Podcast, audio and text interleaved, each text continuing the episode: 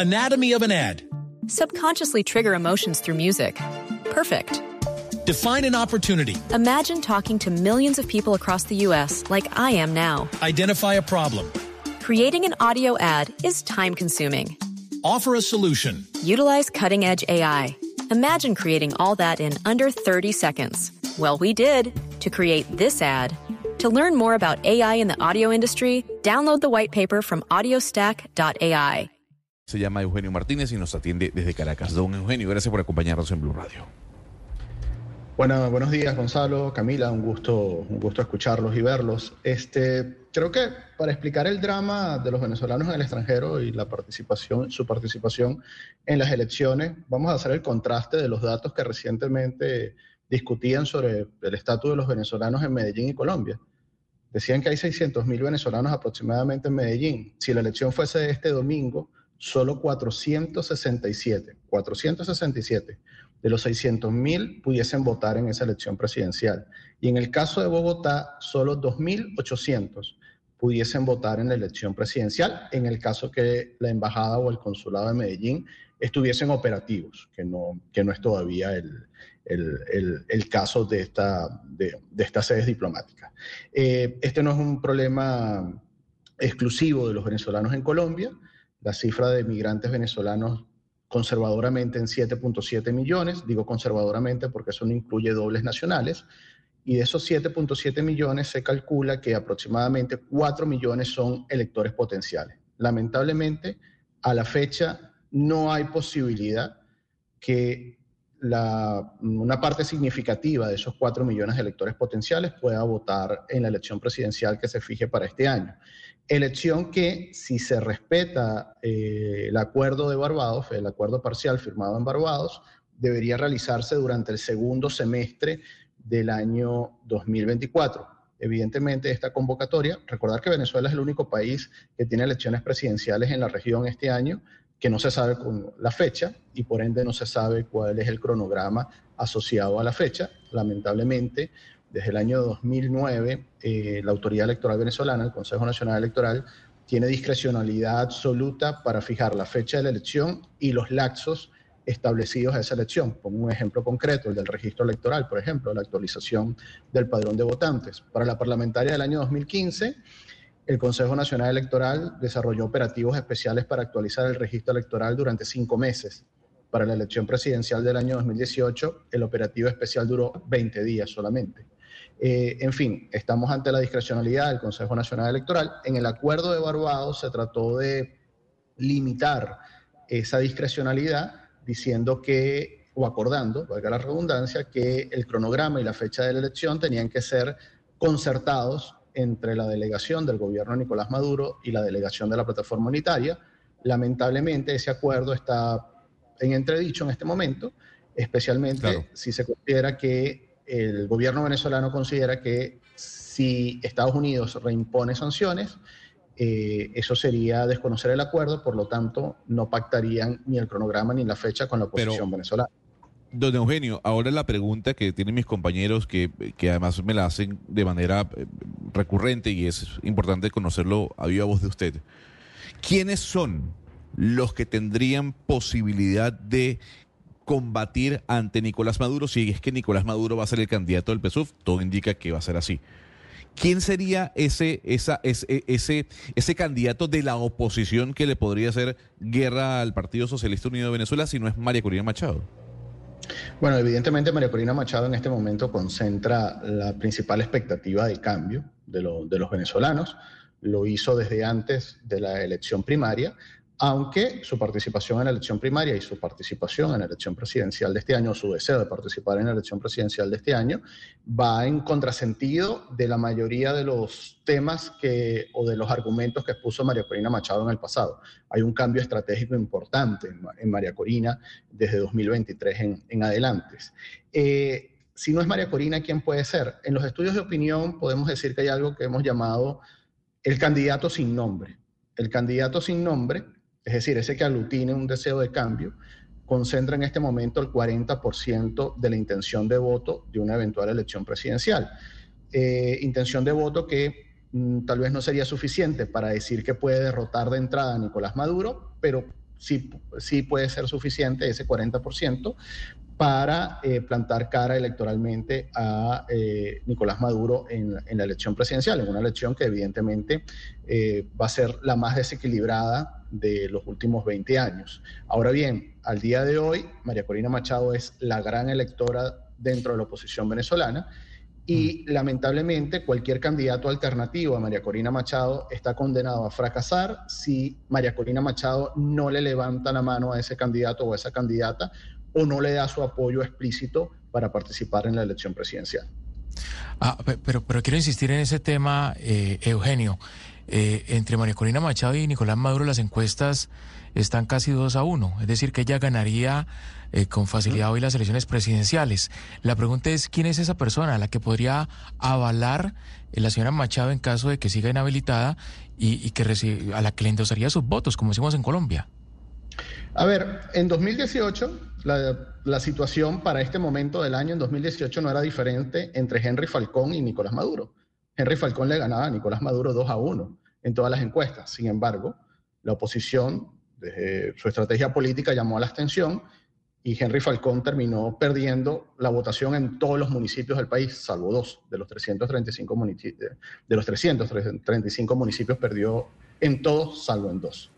Eh, podemos estar en una situación similar en Venezuela si María Corina Machado no participa o si María Corina Machado decide no apoyar, no hacer un traspase de votos, eh, no darle su apoyo a otro candidato o otra candidata. Claro, pero ahí, pero ahí, lo interrumpo. ¿Será que María Corina Machado no tiene la intención en medio pues de la inteligencia que uno dice se debe tener en estas situaciones en donde se enfrenta a una dictadura como la de Nicolás Maduro, de decir, bueno, ya sé que es injusta la, la situación en la que estoy viviendo y que me hayan inhabilitado, pero como lo que realmente se quiere es poder tener unas elecciones y que Nicolás Maduro no siga al frente del poder, ella... Anatomy of an ad. Subconsciously trigger emotions through music. Perfect. Define an opportunity. Imagine talking to millions of people across the U.S. like I am now. Identify a problem. Creating an audio ad is time consuming. Offer a solution. Utilize cutting edge AI. Imagine creating all that in under 30 seconds. Well, we did to create this ad. To learn more about AI in the audio industry, download the white paper from audiostack.ai. ¿usted cree que podría de verdad alzarle la mano a otro candidato que no esté inhabilitado y decir, ok, yo lo apoyo a usted y voy a hacer campaña con usted? Me atrevo a decir que en este momento esa es una decisión que María Corina Machado no ha tomado y seguramente va a ser una decisión que ella y su entorno van a tomar en el último momento posible, es decir, al último día de postulación de candidaturas cuando sea convocada ese laxo según el cronograma del Consejo Nacional Electoral. Yo creo que es importante recordar que en la primaria de, octubre de 2023, María Corina Machado participó no para ser electa como candidata de la oposición. María Corina Machado participó para ser legitimada como líder de la oposición y eso trasciende a ser candidata en el año 2024. Eh, María Corina Machada, dentro de su hoja de ruta, que insisto, hasta 2023 fue contraria a participar en la elección, a, participar en cualquier evento electoral en Venezuela, hoy en día tiene una, una idea diferente. Eh, sin embargo, el gran temor de la clase política venezolana es que llegado el momento, eh, deadline, por decirlo de esta manera, donde se compruebe si ella realmente puede o no inscribir su candidatura, si va a avalar otra candidatura impuesta por ella o designada desde su entorno, una candidatura que sea por consenso de la plataforma unitaria o simplemente va a volver a llamar a la abstención. Esa es una decisión que me temo, lamentablemente, en este momento no ha sido tomada y va a depender mucho del agua que se derrame, por decirlo de alguna manera, de aquí a el mes de julio, probablemente, cuando puede ser la, la elección de, este. Señor Martínez, sí, pero pues se ha dicho mucho que llamar a la abstención sería pues el, el, el error más grande, pues eh, repetir ese error. Pero mire, yo le quiero preguntar algo que hemos comentado varias veces en este programa y es que María Conina Machado pues no sale de Venezuela, siempre está en Venezuela. Estamos hablando de que no hay garantías electorales, pero ¿qué garantías tiene la vida de ella? ¿Cómo vive María Corina Machado? ¿Quién la cuida? ¿Cómo se desplaza? Pues mejor dicho, ¿cómo está haciendo campaña y qué limitaciones tiene? Bueno, primero recordar que María Corina Machado no tiene pasaporte, no puede salir de, Venezuela. Eh, no existe una prohibición eh, tácita a que salga del país, pero eh, a efectos prácticos no lo puede hacer, salvo que saliera del país de forma irregular, como hacen muchos muchos políticos de la, de la, de la oposición venezolana. Eh, la mejor forma de describir el día a día de María Corina Machado creo que, sí, eh, creo que se puede describir con sus asesores más cercanos, su jefe de prensa, eh, su asesor de política internacional, que en las semanas previas a la decisión del Tribunal Supremo de Justicia sobre su habilitación fueron, fueron perseguidos por la policía política del gobierno de Nicolás Maduro y tuvieron que refugiarse en embajadas hasta que intermedio, por intermedio de la comunidad internacional, las órdenes de captura en su, compra, eh, en su contra fueron, fueron, fueron suspendidas. Eh, en líneas generales, eh, la campaña que puede hacer María Corina dentro de Venezuela es bastante compleja porque existen restricciones de movilidad importante vía carretera o vía aérea como para desarrollar estrategias de movilización o actos de movilización y adicionalmente, como ha, denunciado Machado, y que también lo ha denunciado la oposición el pasado, esta es una dinámica que hemos mantenido en la última década, todos los proveedores de servicios que le prestan de alguna manera servicio, valga la redundancia, o le venden productos a la oposición venezolana, son perseguidos de alguna manera, no necesariamente por la policía, sino tienen algún tipo de persecución fiscal o financiera. Eh, y eso implica desde eh, la persona que alquila los equipos de sonido para un meeting, la persona que presta o alquila habitaciones para hospedar a la candidata o a su equipo o a los políticos de la oposición en el pasado. En fin, es una, es una forma de muy sutil, por decirlo de alguna manera, de afectar cualquier estrategia de movilización que tenga María Corina Machado o cualquier otro candidato con opciones de derrotar a Nicolás Maduro. Eugenio, hay algunas personas que eh, aseguran o, o, más bien intuyen que Estados Unidos al, servir de mediador en esa negociación de Barbados no pudo haber sido tan ingenuo como para que las cosas salieran así de mal, por lo que, porque lo que uno deduce de todo esto es que pues Estados Unidos eh, se dejó meter los dedos a la boca. La canciller, ex canciller colombiana María Ángela Holguín escribía una columna esta semana en la que planteaba eso. Hay algo que no sabemos, no puede ser que aquí ya, ya se acabó y Venezuela le hizo conejo a Estados Unidos. ¿Usted piensa lo mismo? ¿Tiene alguna información al? Bueno, creo que hay una confusión entre la negociación de Barbados y la negociación de Doha eh, en Qatar. Eh, son dos negociaciones, una tomada de la mano de la otra. La más importante es la de Doha, la que se hizo en Qatar, y es una negociación directa entre el gobierno de Estados Unidos y el gobierno de Nicolás Maduro, donde no hay, en teoría, eh, memorándum escritos de lo escrito de lo, de lo acordado, pero es la negociación que es la que se ha venido desarrollando hasta la fecha.